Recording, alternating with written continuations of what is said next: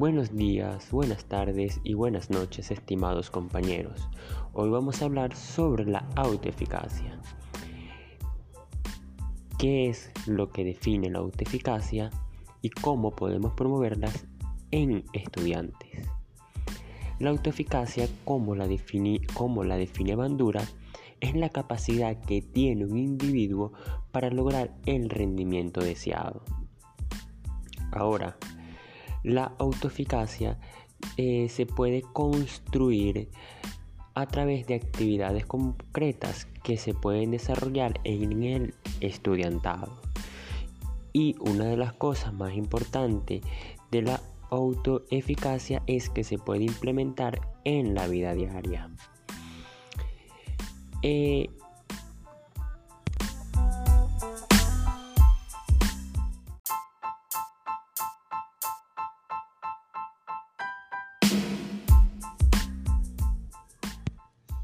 una de las cosas más importantes para desarrollar la autoeficacia es hacerle entender a cada uno de los estudiantes sobre qué es la autoeficacia, cómo eh, se puede establecer como un modelo competencial que los estudiantes se identifiquen la autoeficacia y lo que deben desarrollar durante toda su formación. Estos, a través de ejemplos prácticos, ayudaría a exponer las ideas principales de la autoeficacia. Cosas como debates grupales pueden, hacen que puedan compartir o que entre los estudiantes puedan compartir ideas sobre la autoeficacia, cómo son sus funcionamientos, además cómo pueden observar eh, la autoeficacia de una manera objetiva y consciente a través de estos modelos o a través de estas actividades se puede generar un cambio principal en la autoeficacia. Eh, o mejor dicho, no va a crear un cambio importante en la autoeficacia, pero sí es un requisito indispensable para que ellos tengan en cuenta y puedan generar capacidades reales. Otra cosa muy importante es generar un feedback positivo y constructivo para que a través eh, de eso los estudiantes puedan entender mucho mejor y y a profundidad lo que es la autoeficacia.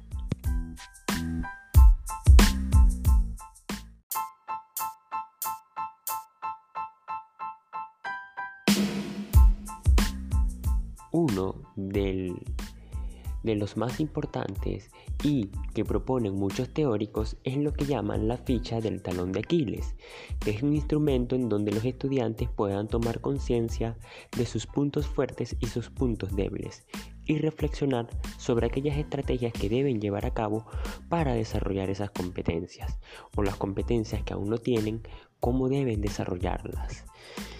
Esto eh, también lo podemos llamar la ficha de gestión de proyectos, en donde cada estudiante debe completar cada proyecto y a través de ese proyecto y a través de asesorías con los profesores, ellos pueden desarrollar, pueden descubrir sus cualidades, sus competencias y pueden saber cuáles son sus no competencias y cómo desarrollarlas. Así sucesivamente podemos generar modelos eficaces para que los estudiantes tengan a nivel eh, de su personalidad o sean personas más competentes.